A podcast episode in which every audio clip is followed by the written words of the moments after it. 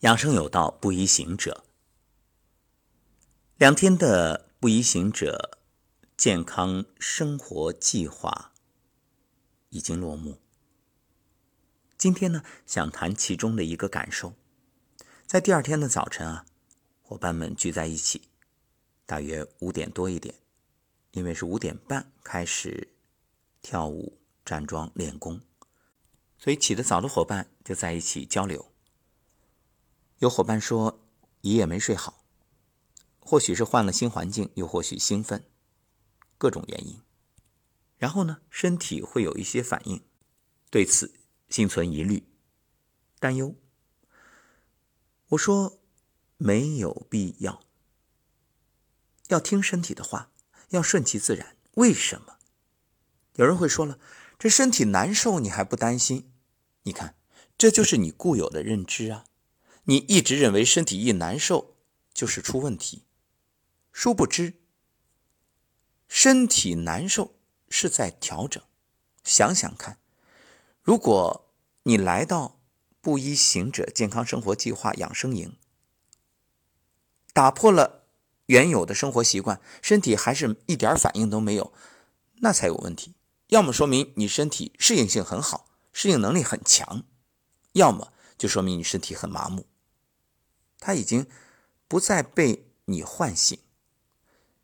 想想看，本身你的生活方式变了，那么你还用以前的标准来评价、来衡量，这不是刻舟求剑吗？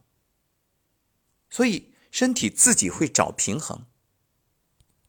古人说的好，叫“气满不思食，神满不思眠，精满不思淫”，就是你以前一天。可能要睡很久，睡很长的时间，但是睡眠质量不高，昏昏沉沉。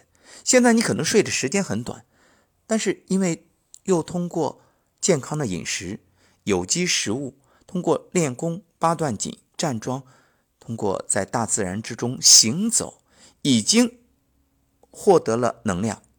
你还需要单纯的依靠睡眠去补充吗？所以一定要打消这种疑虑。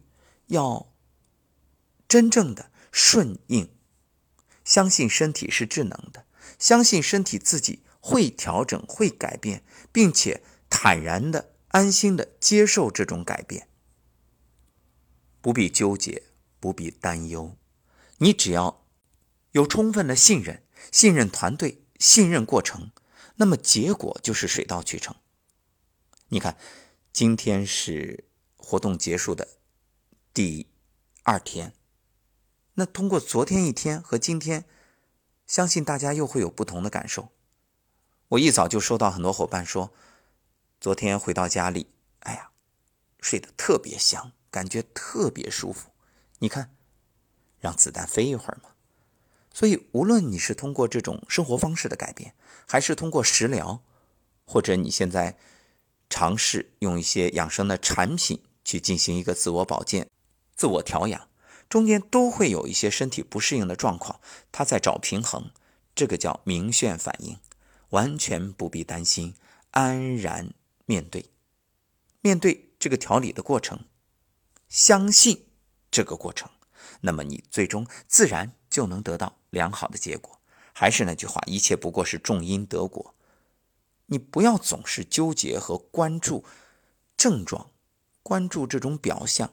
一定透过现象看本质。